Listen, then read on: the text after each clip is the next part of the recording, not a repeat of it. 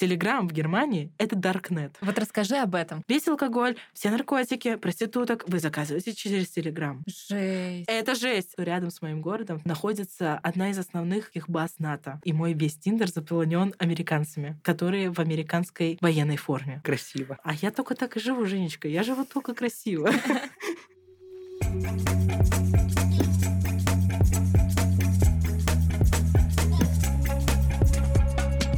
Привет! Вы слушаете подкаст «Завышки далеко и надолго». У микрофона я, Маша Дученко, и сегодня со мной проведет этот выпуск мой соведущий и глава отдела подкастов Женя Таранченко. Всем привет! Сегодня у нас особый выпуск. Мы записываем один из наших специальных эпизодов, в которых мы приглашаем наших друзей и коллег из «Завышки» и вместе с ними рассказываем об их историях. Этот выпуск мы хотели посвятить одной из самых популярных стран у российских студентов для получения высшего образования. И, как вы могли догадаться, это Германия. По данным сайта Статиста, в августе 2022 года в Германии обучалось более 14,5 тысяч студентов из России, и по числу иностранных студентов россияне занимают седьмое место, а по данным Института статистики ЮНЕСКО, Германия находится на первом месте среди стран, куда россияне едут получать высшее образование. Вообще, можно сейчас назвать еще много цифр, но уже и так понятно, что Германия стала одним из самых крупных центров притяжения студентов из России и других стран. Почему это так, мы сегодня обсудим с нашей подругой и коллегой Нателлой Кардзахи. Нателла, привет! Всем привет! Расскажи немного о себе, а, где ты сейчас учишься и как ты туда попала. Я закончила бакалавриат Высшей школы экономики, образовательная программа «Экономика». Сейчас я обучаюсь в Германии на магистратуре философии и экономии в Байройском университете. Как я туда попала, в принципе, это очень интересная история. Я всегда хотела поехать за границу как Erasmus-студент, но я всегда понимала, что это достаточно сложно именно в бюрократическом плане в вышке. Потому что тебе надо, во-первых, утверждать курсы, всякое такое. Поэтому я всегда где-то в голове держала, что я поеду на четвертом курсе, потому что там только курсы по выбору, и утверждать ИУПу будет будет гораздо легче. Собственно, так и случилось. Я попала, получается, по не общей вышкинской мобильности, а по факультетской мобильности. Я поехала в Байротский университет. Проучилась там полгода, встретила события февраля в Германии и приняла для себя решение, что надо уезжать. Образование в Москве у меня, ну, российское хорошее образование у меня уже есть давайте-ка попробуем получить международную корочку. И, собственно, университет был выбран на основе того, куда я поехала изначально по обмену. Абсолютно не жалею о своем решении. Вот, и сейчас я там. Получается, вот я сейчас на середине своего первого семестра в магистратуре. Слушай, а какие вообще есть пути поступления в Германию, вообще в европейские вузы, кроме того, что ты использовала? Вообще, то, что я использую, это достаточно большой нонсенс. Я была уверена, что я одна такой человек вообще в жизни, но оказалось, что нет. У меня есть знакомая, которая проработала ровно такую же историю. Она из питерской вышки. В Германии 12 классов обучения. Насколько я знаю, там еще есть такая штука, как абитур, обязательный год или полгода обучения перед тем, как ты поступаешь в университет. И школьники что могут сделать? У них есть два пути. Они могут поступить в России, ну или где-то там в другом месте, и отучиться один год, и потом поступить в Германию и начинать все сначала. Или же они могут по окончанию школы уехать в такую штуку под названием «Что-то на коллег». Это условная школа, где тебя учат как 12 класс, но в то же время ты подготавливаешься к поступлению в университет, сдаешь все необходимые там штуки, которые тебе вдруг надо сдать, и спокойно поступаешь на первый курс. А многие люди, которые поступают в студент коллег, они остаются в том же городе, в котором они, собственно, и заканчивали его, но многие уезжают в другие, и часто это очень, очень рандомное распределение. Насколько я знаю, бывают партнерские программы у школ. Если, например, школа немецко ориентированная, то у нее может быть несколько студент-коллегов э, в Германии, куда они отправляют своих студентов, и у них просто ну, налажена вот эта связь. Но можно и самому поступить. А если ты поступаешь в магистратуру, то как бы процедура примерно такая же, как и везде. Находишь университет, узнаешь, какие пути поступления, и поступаешь. Ты учишься на немецком сейчас? На английском. Я не знаю немецкого вообще. У меня, Вау. по, у меня по немецкому А01. Дай бог. Вот, вот расскажи об этом. Как быть, если не знаешь немецкого? Это сильно критично или нет? Ну, как показывает практика, я в Германии уже целый год и еще не сдохла. И не выучила немецкий. То есть я как-то выживаю. Это достаточно сложно, но это возможно, потому что многие немцы, в принципе, нативно знают английский язык. Если они его сами не учили, они примерно предполагают и понимают, что это такое, потому что языки из одной группы, насколько я знаю. Ну, конечно, да. Ну, даже не только нативно. Немцы находятся по рейтингу знаний языка на девятом месте по Европе. Их опережают Нидерланды, Скандинавы, Португалия, и вот там потом идет Германия. Поэтому mm-hmm. с языком у них, по крайней мере, центральных городах все очень хорошо, насколько я понимаю. Но я живу не в центральном городе, я Упс. живу в деревне. типа, ну, а в Германии всего лишь 4 города-миллионника. зафиксировали момент. Я живу в небольшом городе в Баварии с населением 70-80 тысяч человек. Без немецкого в Германии сложно, но возможно. В Берлине вообще немецкий не нужен. Я, когда приезжаю в Берлин, я не использую ничего, кроме английского. Со мной даже немцы начинают спокойно говорить по-английски. Люди изначально с тобой начинают говорить по-английски. То есть я была, например, на шоу в клубе и предполагала, что все будет на немецком, я ничего не пойму, но все было на английском. И это очень приятно. Но в Баварии, в маленьких городах, это сложнее. Они пытаются относиться к этому более-менее уважительно, но ты можешь услышать в спину крик «Ауслендер», и это будет типа «мигрант», но mm-hmm. самое главное, что нужно сделать, если ты не знаешь немецкий язык, это найти человека, который знает немецкий язык и готов с тобой шляться по всем Радхаусам, Ауслендер Бихёльд и всем другим организациям, который готов звонить в страховую, потому что, представляете, в страховой не умеют говорить по-английски. Это мое самое главное возмущение на свете. Вот, если ты найдешь человека, который умеет говорить по-немецки, твоя жизнь в шоколаде.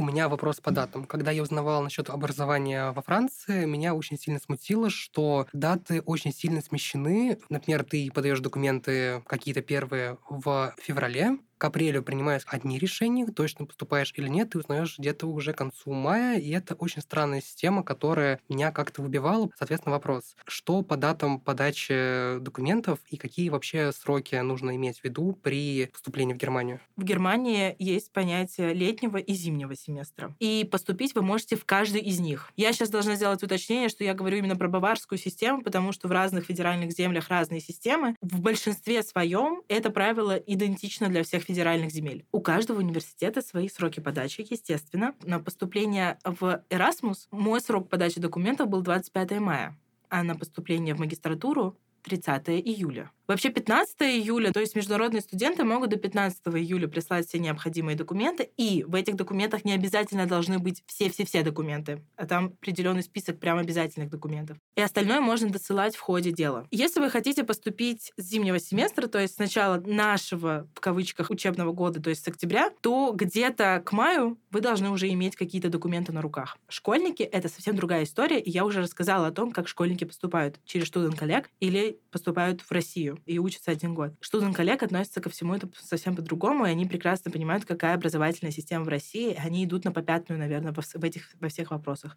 А когда ты поступаешь уже как бакалавр на магистратуру, помимо диплома, который ты должен выслать, ты можешь выслать текущий транскрипт of records. Все твои оценки с твоим ГПА. Если ты высылаешь апрельскую версию, то уже сильно ничего не поменяется, потому что у тебя остается только защита бакалаврской работы. А на что смотрят вообще? Что важно при подаче заявления? Средний балл. В Германии совсем другая шкала оценивания. У них оценивание от 1 до 5, где 1 — это высший балл, а 5 — это низший балл, не сдача. Пас-балл — это 4. То есть с 4 считает, ты закрыл предмет. Поэтому очень сложно иногда пересчитывать свой средний балл. И для этого есть специальные сайты-агрегаторы, где вы можете посмотреть, как переводится ваш э, средний балл, ГПА, на немецкую систему. Лично у меня для поступления именно в магистратуру мне был необходим средний балл 2,3. И если мы переводим это в вышкинскую систему из 10 баллов, это было 7,4 или 7,5. Для людей, которые и вышкинскую если систему в пятибальную или хотя бы в интернациональную, которая АБЦ. Это точно Б. Я скажу так, у меня оценка 2.0 в вышкинскую систему перевелась в девятку. Ну, короче, это, наверное, где-то 4,3. 4 и 2. Но, скорее всего, это не так, потому что эта шкала оценивания, она работает разными способами. Она учитывает высший балл и проходной балл. И вот вышки проходной баллом считается там 3,5, округляем до 4. И получается, шкала оценивания именно тогда, когда ты сдал предмет, это от 4 до 10. А, например, в других странах это может быть от 2 до 10. И поэтому этот балл, он, собственно, и меняется в зависимости от шкалы оценивания. Но вы можете это загуглить, это очень легко гуглиться, просто немецкая шкала оценивания, и вы вводите туда свой балл. Там даже есть формула, если вы не уверены, что программа правильно посчитала, вы можете найти эту формулу и посчитать самостоятельно. Как вообще в нынешних обстоятельствах после февраля поменялась траектория поступления для студентов из России, если поменялось в принципе. Знаешь ли ты какие-то кейсы, когда а, ребятам ну, не давали поступить в университет, там, не знаю, не принимали документы? Я знаю истории о том, что не берут на работу из-за паспорта и не выдают визы. У меня есть знакомая, которая училась по обмену в ЛМУ. Ее приняли. То есть она ездила по обмену, и сейчас ее приняли на магистратуру. Она подала документы, если я не ошибаюсь, в сентябре в визовый центр до сих пор визу не выдали. Обычно выдавали от 4 до 6 недель. Лично мне выдали ровно вот 28 дней от звонка до звонка я получила визу в прошлый раз. В этот раз я не получала визу, я вообще там такие махинации устраивала с этими, обходила немцев насколько могла. И есть такая штука, что огласка очень много чего решает. Лично я очень часто сижу на LinkedIn и смотрю вообще историю других людей, и я видела несколько постов ребят, которые такие, всем привет, я хочу работать постдоком во Франкфурте, в Гёте-университете, и мне неоднозначно однозначно отвечают, что паспорт у тебя красный, а не синий, например, и мы тебя не возьмем. И вот он высылает скрин этого всего в LinkedIn, через день его берут. Это лайфхак. Facebook, Twitter, LinkedIn, все, что можно использовать против них, оно работает. Оно реально может сработать. Тебя, если не возьмут туда, то возьмут в другое место. Потому что лично я бы не захотела уже работать в Гёте-университете, если бы мне изначально сказали, извини, но из-за твоего гражданства, а не из-за того, какой ты крутой специалист, мы тебя не берем. То есть cancel culture здесь работает в обе стороны, типа, и вы можете тоже так закинцелить университет или любое другое предприятие. Скажи, пожалуйста, после переезда, вот что тебя удивило в Германии? Как поменялись твои привычки, твои ежедневные дела, то, что ты делаешь? Вот даже не вспомнишь, если честно, потому что я сейчас приехала в Россию, поняла, как изменились мои привычки. Я выхожу без карточки. Что меня удивило больше всего, это, конечно, миллиард регистраций везде, где можно, миллион всяких ресурсов, куда тебе надо поднести документы, принести документы и так далее и тому подобное. У них нет понятия сервиса вообще. Может быть, в больших городах есть, но понятия сервиса условно госуслуг у них нет. И когда ты всю жизнь заказывал документы или еще что-то каким-то таким самым простым для себя способом, а тебе здесь надо не то, что написать письмо, да оно не дойдет. Тебе звонить надо. Немножко очень неприятно, и ты начинаешь понимать, что надо направить себя в другое русло. Но привычки мои явно поменялись, потому что в Москве я жила совсем по-другому. Я бы максимально попыталась бы приблизить свой лайфстайл к московскому в большом городе, но деревня сама за себя и она тебя пытается в свои рамки подстроить. Другие масштабы, не тратишь полтора часа на дорогу. В да, не скажи, не скажи. Знаешь, что там такая вообще система дурацкая? Значит, в моем городе нет трамвая. А в Германии по-разному устроена система транспорта. Есть S-баны, это трамваи. Есть У-баны, это метро. Но в городах даже по меньшей численности, чем мой город, есть S-баны. У нас их нет. У нас есть только автобусы. Автобусы перестают ходить в 11 вечера. А сейчас представьте, ты вышел такой из клуба, и ты понимаешь, что тебе надо идти до дома 40 минут. А такси? 30 евро. Это сколько, дайте я Две с половиной тысячи за 30 минут езды. Это, это да, это буквально из Подольска в Химки доехать. Вот этот момент с такси, это вообще... Я даже сегодня с подругой своей разговаривала, она из Узбекистана, и она такая, слушай, ну мне 20 минут идти пешком, Ха, ну я не буду отказывать себе в удовольствии заплатить 2 евро за такси, да, ехать на такси. Я такая, блин, подруга, очень понимаю. То есть, и вот в этот момент ты начинаешь перестраивать свои привычки. Ты выходишь раньше из каких-то мест, там четко автобусы приходят по расписанию, и тебе не надо идти и пытаться в Яндекс транспорте обнаружить, какой автобус приедет. Ты точно знаешь, что в 2026 326 автобус повезет тебя на Цетуха. Плюс в Германии в контексте метро Метро работает 24 на 7. Ты всегда можешь доехать, если ты в большом городе, докуда тебе надо. Ура. И S-Bahn ы, трамваи тоже ходят. То есть у меня есть подруга из Йены, и Йена меньше по населению. И она жалуется, что S-Bahn ы ходят раз в 30 минут а, ночью. Я очень хочу чапалахом дать, потому что, ну, come on, я иду пешком. Летом балдеж, кайф вообще, ты там на chill е, на расслабоне. Но зимой, когда у тебя с одной стороны ливень, с другой стороны снег, то я ничего не понимаю.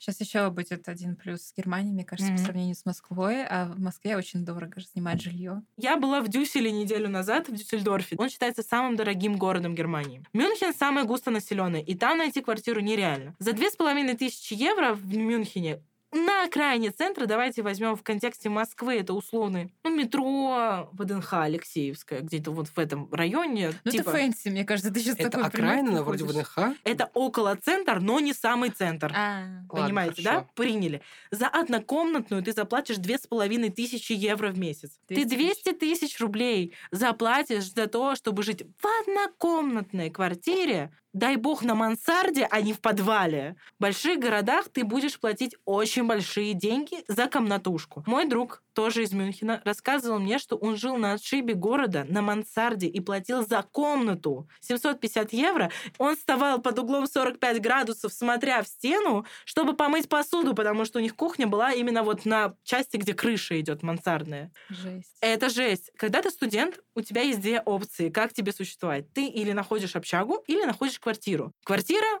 мы не миллионеры. Значит, мы находим комнату в квартире. Эта вся штука называется ВГ. То здесь ты можешь еще рассчитывать на то, что ты найдешь что-то около менее приемлемое по ценам, но все равно ну, хотелочки надо будет подубавить. Я не буду рассказывать про энергетический кризис в Германии, но моя арендная плата поднялась на 40%. Я не жалуюсь, я плачу за это 300. Извините, пожалуйста, не берите эти деньги. Ну, то есть они еще так срато предупредили об этом. Обычно они предупреждают за месяц, что они будут. Они такие за две недели написали не то, что мы уже изменили все ваши контракты, просто возьмите, вам доставка.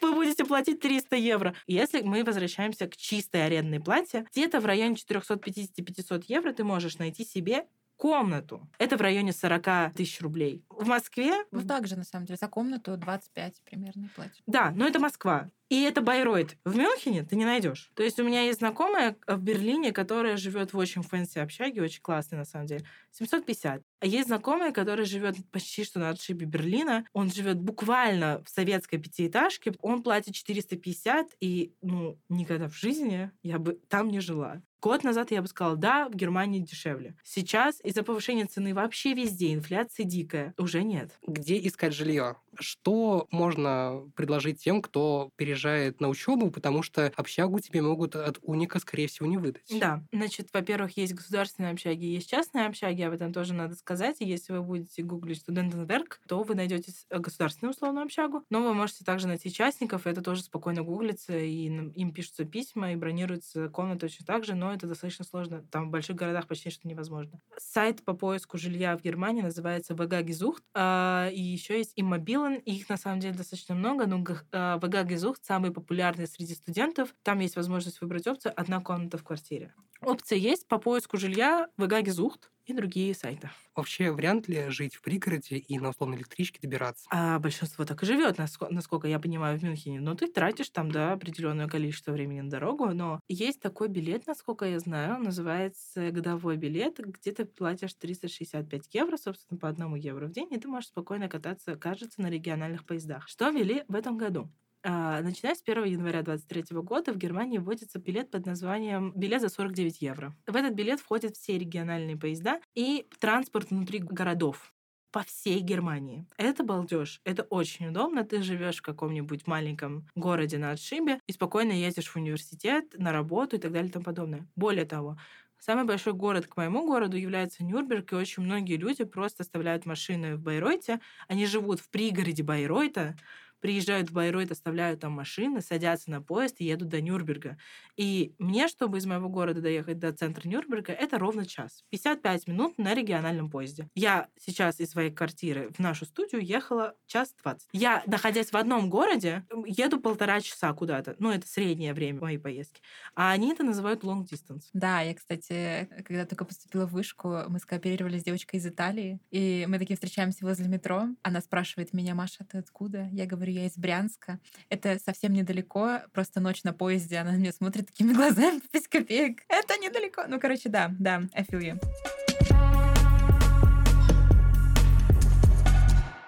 Ага. Деньги. Всем нужны деньги. Сколько ты Что зарабатываешь Ах, и сколько ты тратишь? Аля. Значит, сколько я зарабатываю? Нисколько.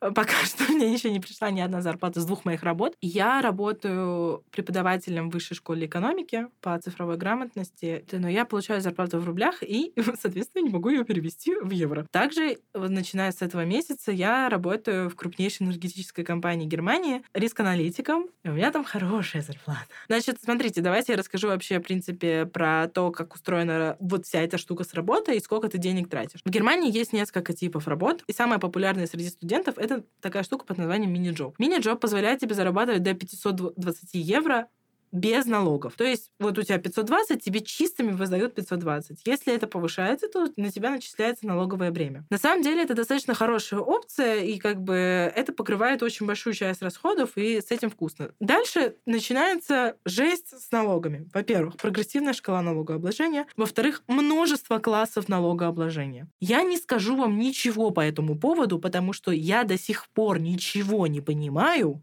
Ничего. Факультет экономики вышки.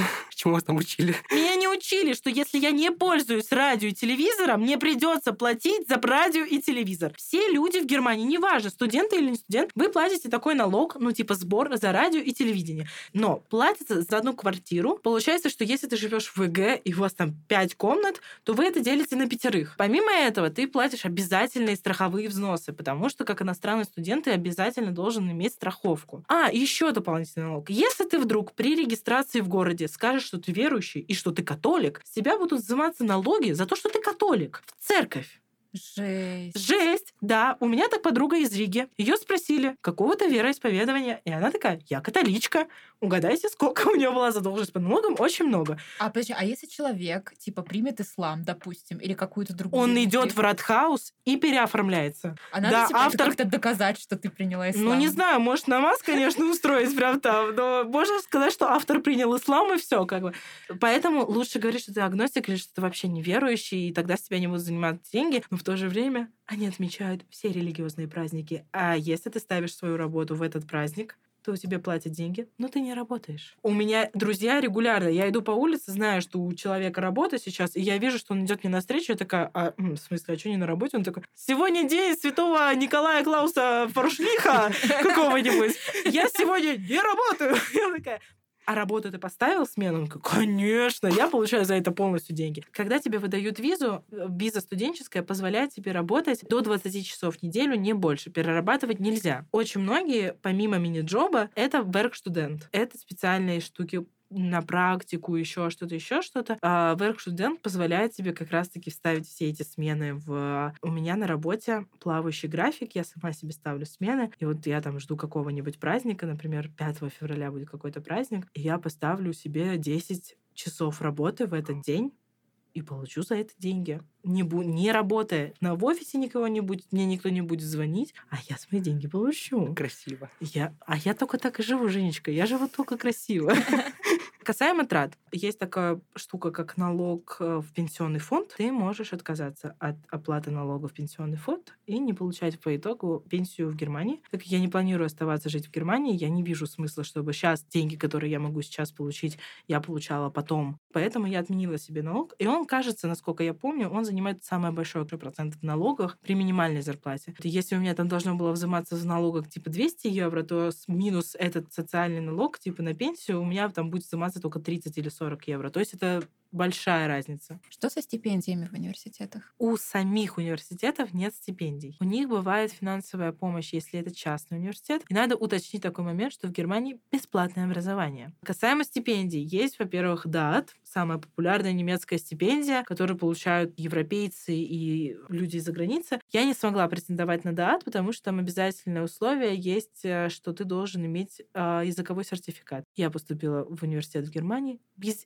единого сертификата по языку. У меня нет ни одного, ни IELTS, ни TOEFL, ничего. И, во-вторых, еще существует миллиард других организаций, которые могут тебе выдавать стипендию. А они очень часто религиозные и по этническому признаку. Есть э, крутая организация для мусульман женщин, и они вообще почти всем выдают стипендии. И эта стипендия, ну, может быть 150 евро, но может быть и 1000. То есть тоже в зависимости от того, кто ты, зачем ты, тебе разную стипендию выплачивают. И тут на необходимо сказать про одну самую большую ловушку в Германии, которая есть. Финансирование самого себя. Это такая штука, которую Германия требует от любого студента, не ЕС. Ты должен иметь на каждый месяц доход или какую-то сумму такую, типа подтвержденный ежемесячный транш себе на счет в размере 936 евро. Так как многие не начинают работать к этому моменту, да, и у них нет этого официального точного дохода, то Германия придумала такую систему под названием блокированный счет. Блокированный счет это финансовая организация, куда ты закидываешь 900-360 умножить на количество месяцев, сколько ты там пребываешь, ты закидываешь эту сумму на этот счет. И каждый месяц он тебе эти 936 или какую-то сумму, которую ты хочешь, чтобы тебе давали, ну минималка это 936, он тебе скидывает. В других странах Европы разрешается в обычные выписки родительских счетов э, с российских и любых других банков. Здесь так не работает. Более того, если ты дашь выписку со счета, например, своего брата, который в Германии, или сестры, тоже не сработает, скорее всего. Ты пошел на мини-джоб. Мини-джоб у тебя 520 евро. А дальше ты можешь закинуть 420 евро умножить на 12, например, на блокированный счет и предоставить в миграционной службе, что у тебя есть контракт по мини-джобу на 520 евро и есть блокированный счет, который тебе будет 420 присылать каждый месяц. В сумме получается необходимая сумма, и тебя пропускают.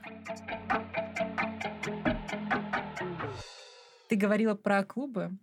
Где тусить в Германии? Какие есть классные места? Расскажи нам. Германия — это техно. С этим надо смириться, это надо понять, принять. Люди танцуют техно при самых непонятных обстоятельствах. Чтобы вы понимали, перед тем, как я приехала за неделю до этого, у меня был выездной семинар. Мы выезжали в лес, в дом. Они ушли в подвал, поставили туда гигантскую колонку и дэнсили под техно так, что весь фундамент трясся, и моя кровать, которая была на три этажа выше, тоже вместе с ними трясла. Они все делают сами свое техно. И везде ты найдешь какой-нибудь техно. Но, опять же, как бы клубы есть везде. В отличие от российских клубов, где чаще всего ты можешь зайти бесплатно, там всегда есть плата. В районе от 5-6 и выше. Но в своем городе я плачу 5-6 евро, а сейчас не плачу, потому что у меня друг работает фейсером. Имейте хороших друзей. Вот бухло очень дорогое и разбавленное в клубах, конечно же, мы его не покупаем, и поэтому вы регулярно перед клубами увидите вот такую красивую берлинскую стену из бутылок, которую принесли люди, которые шли в клуб, набухались по дороге в клуб, и уже бухие заходят. И их пускают, ничего там такого нет. Тусить есть где, и очень много организаций всяких помимо клубов, куда ты можешь прийти потусоваться. Например, у меня в городе очень много католических штук, куда можно прийти. Вы можете готовить, у вас может быть вечер танцев, сальса, еще что-то. Они не пытаются проповедовать. По сути, ты можешь спокойно прийти туда и точно так же хорошо провести вечер, и, скорее всего, это будет бесплатно. Очень легко, если что, и самостоятельно себе организовать крутую ночную и любую другую развлекательную жизнь. Распитие алкоголя в публичных местах не наказывается? Нет! Распитие алкогольных веществ везде поощряется. Ура! Скажем, Значит, нет бумажным пакетом. Нету, нет, нет бумажным пакетом пакетом. Аллилуйя. Единственное, что ты не можешь зайти с открытой бутылкой в автобус, но это, мне кажется, самое нормальное, адекватное. А закрытый можно? Да, ты можешь пить спокойно, где ты хочешь. Каждое лето проходят факультетские вечеринки. Университет за свои деньги закупился алкоголем и продавал его в стенах университета. Стойки с шотами, стойки с пивом, стойки с пуншем, с всем, чем хочешь. У меня просто сознание в этот момент перевернулось, если честно, потому что, например, в, на экономии есть эконом-фест, где мы просто задаем вопросы преподавателям с экономического факультета. А здесь у тебя диджей ректор твоего университета или там профессор какой-нибудь по макроэкономике, я вам больше скажу, перед этим, за неделю до этого, у нас по городу во всех клубах, э, называлось это профессор Найт, профессоры со всех факультетов, они устраивали приемы у себя в квартирах, а потом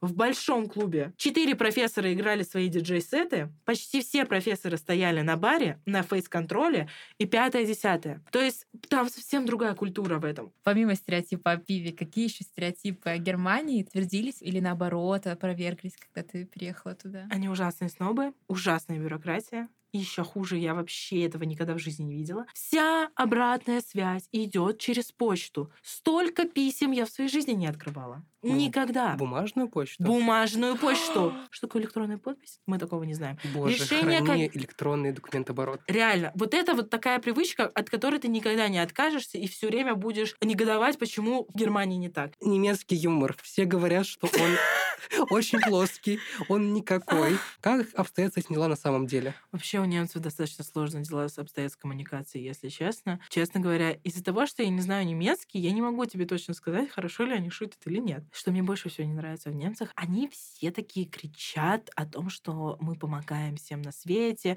Но как только ты обращаешься за конкретной помощью какому-то немцу, он развернется и уйдет. Знаешь немец, который тебе поможет? Это, скорее всего, немец с турецкими корнями или с какими-нибудь российскими корнями. Очень интересная штука, хотела рассказать. Рядом с моим городом в часе езды есть город Хофф. Он стоит на границе Германии и Чехии. Город Хофф оказался центром, одним из центров переселенцев из Казахстана. Потому что во время екатерининских времен очень много немцев переехало в Россию, там эпоха. Потом они переехали в Казахстан, еще что-то. И там целая какая-то гигантская конфессия казахских немцев, и у меня там даже несколько одногруппников есть там, с которыми мы общаемся. Самое смешное, что я с ними разговариваю по-русски, они мне отвечают по-английски, потому что не русский полностью понимают, но не разговаривают на нем. При этом выглядят вот чистые арийцы, чистые арийцы. И вот они не немцы. И мы с ними даже разговаривали, они такие, мы с, настоящими немцами, прямо вот фрау Мюллер, например, мы не можем с ними разговаривать, потому что они совсем другие, у них другие традиции, они очень снобы, они очень черствые, они эгоисты, пятое, десятое. Конечно, понятно, типа, нельзя определять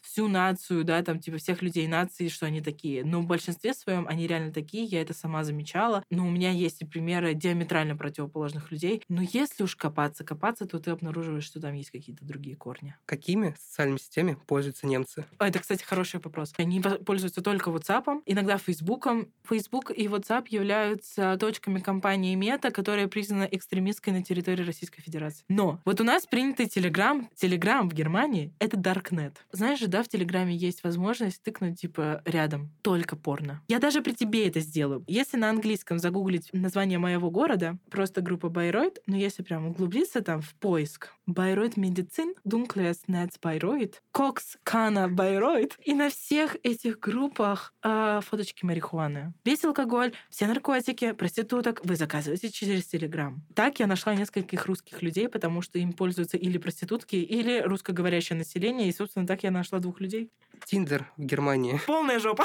Хороший вопрос. Что по дейтингу в Германии? Во-первых, у нас есть очень принятая уже культура хукапов, да, и это такая штука распространенная достаточно и в Германии тоже. Все... Ужасная вещь. Ненавижу просто, да. Я заметила одну такую простую вещь, что немцы делятся ровно на два типа. Хукап culture или те, которые в 14-15 лет начали встречаться и вот не расстаются. Есть такая штука, что вот они реально с детства начинают встречаться условно, встречаются 5, 6, 7, 8, 9 лет, не женятся друг на друге, да, там не обручаются, ничего, и делают это уже только тогда, когда это им выгодно в налоговом случае. Ну, типа, это вот прям такой прикол, на самом деле, что, ой, давай поженимся, потому что это уменьшит наше налоговое бремя это реальность. Типа, очень многие немцы такие, правда. Но они могут по несколько лет встречаться, что для нас, как бы, да, для российского менталитета, это какая-то штука из рамок вон выходящая, потому что, ну, пять лет максимум кольцо должно быть на пальце. Что касается дейтинга, мы обращаемся не к этой группе немцев, а к хукап culture. Парни, и не только парни, они нацелены на одно. Конечно, среди всего этого, так скажем, цветника можно найти и бриллиантики. Но Тиндер прикольный, смешной, очень много русских и украинцев сейчас в Тиндере, но у меня есть а смещение выборки очень сильное в Тиндере, потому что рядом с моим городом, там в нескольких километрах, находится одна из основных немецких баз НАТО. Там очень много американцев, и мой весь Тиндер заполнен американцами, которые в американской военной форме. Знаешь, я могла с ними пообщаться, если они не выкладывали фотографии в военной форме, типа. Но поэтому, типа, интересно, сложно. Смотри, есть такое очень э, расхожее мнение про то, что многие сервисы и другие организации часто работают до 5-6 часов. Угу. И когда мы были в Мюнхене, у нас э, была такая история, что когда мы погуляли несколько часов, мы припарковали машину, мы вернулись на парковку, угу. времени было 6.15, парковка была закрыта. Угу. Мы сдались, вызвали такси, доехали до нашего пригородного отеля и решили зайти в магазин за продуктами. Магазин тоже был закрыт, потому что уже было сколько? В районе 8.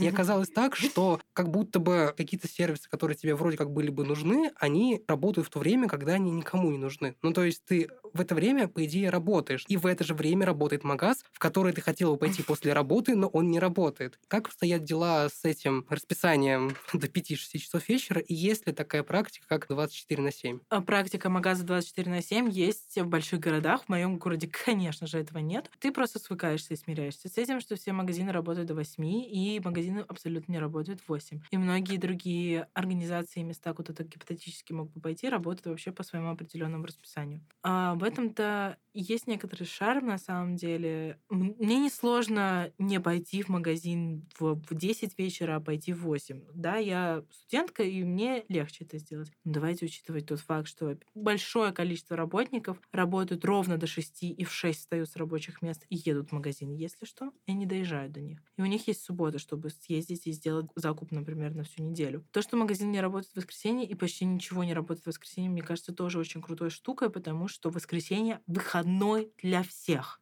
И это важно понимать, и это классное понимание, типа. И к этому ты привыкаешь. Я воскресенье трачу только на себя. Я часто не делаю никакую работу. Я обижусь с друзьями и отдыхаю, потому что это принудительный отдых. Это очень крутая штука на самом деле. Но в то же время насчет аптек тоже очень важно. Я хотела рассказать такой момент, что на город всегда должна работать хотя бы одна круглосуточная аптека, если случится какая-то непредвиденная ситуация. Один раз, когда я очень сильно болела, мне было очень плохо. Мой друг э, съездил э, в аптеку, хоть и на другом конце города, но она работала. Больницы работают тоже до шести, но есть неотложки. То есть, если тебе очень надо, ты получишь помощь. Они очень четко разграничивают, где это надо заканчивается. Кстати, я хотела вообще, в принципе, еще немного рассказать про медицинскую систему в Германии. Если у вас есть страховка, вы можете быть уверены, что минимальный объем каких-то штук вам покроется. Нужно найти себе Hausarzt а. Это домашний семейный врач, который будет вести твою историю болезни. Если что, будет направлять тебя к другим специалистам. Этот Hausarzt имеет право выписывать тебе справки, а во-вторых, имеет право тебе выписывать э, чеки, ну, эти, рецепты. Ты хочешь купить витамин D. Обычная коробка витамина D будет стоить 15 евро. Но если ты принес рецепт, она будет стоить 3 евро. Потому что твоя страховая заплатила большую часть за вот это лекарство. Иди к Hausarzt у, сдавай давай на витамин D, они выпишут тебе лекарства и покупай сколько угодно этого витамина D. Очень разительное отличие есть э, в, например, всяких антидепрессантах. Если антидепрессант стоит 50 евро, по страховке он будет стоить 9. Если у тебя просто обычный какой-то прием, ты через страховую или через хаусарца направляешься к специалисту, и все нормально. Ну, ты, конечно же, можешь пождать прием полгода. Это абсолютная норма. Мы нашли одного хаусарца в моем городе русскоговорящую. Она в январе начинает принимать на май. Но если у тебя emergency, и ты понимаешь, что ты вот-вот сейчас умрешь, что ты делаешь? Ты звонишь в страховой и говоришь, у меня страховой случай, я понимаю, что мне прямо сейчас нужен доктор. Они говорят, хорошо, есть эта больница, и в каждой больнице 2 часа с утра и 2 часа вечером есть часы, в которые они никогда не ставят запись своих постоянных клиентов, которые у них записаны, они специально отведены для таких случаев. У всех страховых э, единая база этих докторов. Опять же, это возвращаясь к вопросу о том, есть хотелки, а есть нужно-нужно. Вот нужно-нужно ты решишь, а хотелку, ну подожди. Когда мы выбираем, куда мы будем поступать, очень многие обращаются к каким-то сайтам или агрегаторам, на которых представлены рейтинги университетов, угу. и у нас есть представление, что высокая позиция в рейтинге равно круто. Хотя на самом деле очень часто эти рейтинги формируются по немного другим признакам, например, по публикационной активности. Университет оценивает в том числе как и научные организации. На что стоит обращать внимание, когда ты выбираешь университет, какие эти красные флажки на которые стоит сразу обратить внимание, чтобы потом не оказаться в луже? Я скажу, во-первых, образовательная система в Германии делится на две категории. На специальное профессиональное и на академическое профессиональное. Практическое образование получают в местах под названием Хофшуле. Хофшуле — это условные колледжи. То есть после этого ты работник, который и готов идти работать по этой профессии. Что касается университетов. Во-первых, есть всякие рейтинги а-ля Time или как-то так они называются. Там вы тоже можете найти эти университеты. Я вам могу сказать так, на вскидку топ самых главных университетов Германии. Это ЛМУ, ТУИ, Политех в Мюнхене, это Гёте университет во Франкфурте, это Гумбольд университет в Берлине, это Кёльнский университет, это Боннский университет, это университет Вюрцбурга. Вюрцбургский университет вообще, кажется, самый древний университет. Вообще, если вы зайдете на эти общие рейтинги, вы в целом увидите примерно одинаковую картину того, что считают немцы хорошими университетами. Надо понимать, что, в принципе, каждый университет уникален чем-то своим. Если ты хочешь найти крутой университет по своей специальности, ну иди на рейтинг своей специальности. Вот, например, Байройский университет является вторым или третьим университетом в Германии по качеству получаемого юридического образования. Но что я могу сказать про common ситуацию вообще по Германии? Образование в разных федеральных разных землях отличаются друг от друга. Баварское образование ценится во всей Германии, поэтому оценки 1,7 средний балл в э, Гёте университете или в Гумбольдском университете в Берлине — это не та же самая 1,7, что в любом университете в Баварии. Есть такое расхожее мнение, что если ты, например, учился в Штутгарте, ну, например, то, скорее всего, баварские какие-то компании тебя могут не взять на работу. Смотри, есть такая штука, что образование за рубежом очень сильно романтизируется. Люди mm-hmm. представляют, что они сейчас поступят за рубеж, они будут учиться в самом лучшем университете мира, сразу в Оксфорд все поступят. Действительно, очень многие люди представляют, что решение проблем, оно кроется в получении какого-то престижного образования. Университет почти ничего не решает. Что в России, что и везде. Есть немного другого рода романтизация. Да, конечно, хочется поступить в крутой университет, но нужен ли тебе этот геморрой? Не нужен. Потому что у тебя и так европейская корочка. Come on, ты смог взять себя в руки, отказаться от всех благ жизни в России. Вот это делает тебя гораздо более крутым. Все, конечно, хотят выбирать хорошее образование, но главное отучиться. Не знаю, Мухосранский политех э, — это, конечно, плохо, но если ты хорошо себя показывал, то ты в Москве найдешь себе работу. А есть выпускники вышки, которые не находят себе работу. Вот я вышка, когда я поступала, мне все говорили, ты будущее ядро профессиональной элиты. Тебя с ногами и руками будут отрывать все компании. Но никто руки не, не дергал и ноги не трогал. Я на рынке точно такой же специалист, как куча других спецов, которые только что закончили экономические факультеты в России. Я ничем не отличаюсь, по большой сути. Но у меня было крутое резюме из проектов, еще чего-то, еще чего-то. И именно поэтому меня в этой немецкой компании заметили. Вот я была в Эссене неделю назад ровно с моими боссами. Я сижу и пью немецкое пиво. Мне говорит один из моих начальников, типа, ты мне показалась слишком скромной. Ну, ты, типа, мямлила немножко, типа, как-то так. Я работаю на английском языке, английский не мой родной. Ребята, поверьте, если бы вы знали русский, вы бы поняли, какая я смешная. И он такой, а потом я понял, в чем проблема. Я говорю, в чем проблема? Он говорит, так тебе 22 только. Я говорю, в смысле? А у нас средний возраст кандидата 27 на эту позицию был. И тут оказывается, что вообще-то европейцы не любят работать. Они живут прекрасную студенческую жизнь очень-очень долго. Их родители долго готовы их обеспечивать. Но если тебе надо подработать, ну идешь на мини-джоб, ну работаешь официантом там 4 часа в неделю и спокойно себя чувствуешь. В Германии не принято. То есть даже мой босс, типа, он после окончания магистратуры еще два года что-то там кувыркался где-то, и что один, что второй. И один начал работать в 29 на полную ставку, а другой в 27. Они какой-то фигней занимались. И это мне дало российское образование, а не европейское, а все остальные были европейцами. И тут мы оказываемся в такой позиции, что на самом деле не важно, где и как ты получаешь образование. Главное, что ты его получаешь, и главное, что как именно и какие вещи ты делаешь в ходе получения этого образования. Переезд никогда не решение проблемы. Переезд может помочь прийти к решению проблемы. Ты уносишь за собой себя самого. Ты меняешь декорацию, ты меняешь людей вокруг, ты меняешь жилье, ты меняешь язык, на котором ты говоришь. Но то, какой ты, ты себя не меняешь. И я очень хочу деромантизировать вообще образование в Европе. Это очень круто. Ты свободный, ты в Европе, ты делаешь все, что ты хочешь, но ты несешь за собой самого себя. А это иногда самая сложная ноша. И я хочу сказать одну простую вещь э, вот в этом вопросе, что когда вы переезжаете куда-то, знаете, что у вас есть возможность вернуться. Если вы переехали, не надо сдыхать там, потому что вы не можете вернуться. Можете. Я знала, что если я останусь в Москве, я уже не поеду в Германию. А если я поеду в Германию, я всегда могу вернуться в Москву. Это понимание очень облегчило мое принятие окончательного решения именно об там, трех годах ну, жизни в Германии. Что бы ты взяла с собой из России в Германию? Без рофлов терафлю берите с собой свои лекарства в Европу, потому что европейские лекарства хоть и хорошие, но вы не знаете, как они работают. Что по то золотуха мы лечим это, угадайте, чем? Ибупрофеном Опа. и аспирином. Опа. Ничего, кроме этого. Ну, то есть, если у вас есть возможность, вы знаете, например, точно, какие лекарства вам помогают преодолеть простуду, а есть такой момент, и я, кстати, заметила это очень многих, то есть, знаешь, там у меня вот в прошлом году была такая ситуация, что я каждые 2-3 недели болела, и только мои лекарства мне помогали. Поэтому я очень рекомендую вам всем если вы собираетесь переезжать, взять с собой свои лекарства, которые, вы знаете, точно на вас сработают. Планы на будущее. Я год назад когда переехала туда, очень часто меня спрашивали, а что будет дальше. И я все время говорила, родной, горизонт планирования у меня неделя.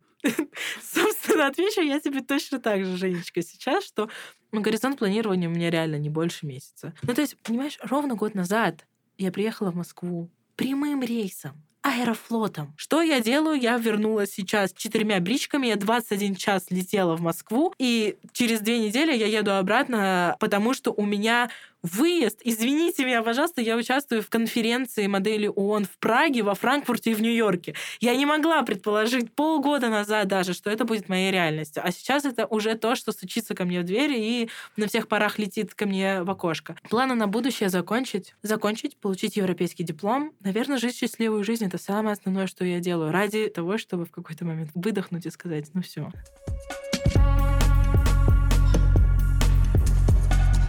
Нателла, спасибо тебе огромное за этот разговор. Мне действительно было очень интересно. Я, в принципе, как человек, который в перспективе интересуется тем, чтобы поступать в магистратуру, мне реально было очень интересно. Ну что, с вами был подкаст «Далеко и надолго», подкаст о переезде, жизни и учебе за рубежом. Его сегодня провела я, Маша Дудченко, и мой прекрасный соведущий Евгений Таранченко. Наши выпуски вы можете найти в группе «Завышка» ВКонтакте, в Яндекс.Музыке, Apple подкастах и на других платформах. Делитесь этим выпуском в своих соцсетях и подписывайтесь на «Завышку», чтобы не пропустить новые эпизоды. Поддерживайте нас в нашем сообществе ВКонтакте и через наш телеграм-канал. А над этим выпуском далеко и надолго работали Евгений Таранченко, Максим Соловьев, Максим Понедельченко, Маша Дученко. И я была и ведущей, и звездой этого выпуска Наталья Карзахия. Спасибо большое всем за прослушивание этого выпуска. До скорых встреч. Пока. thank you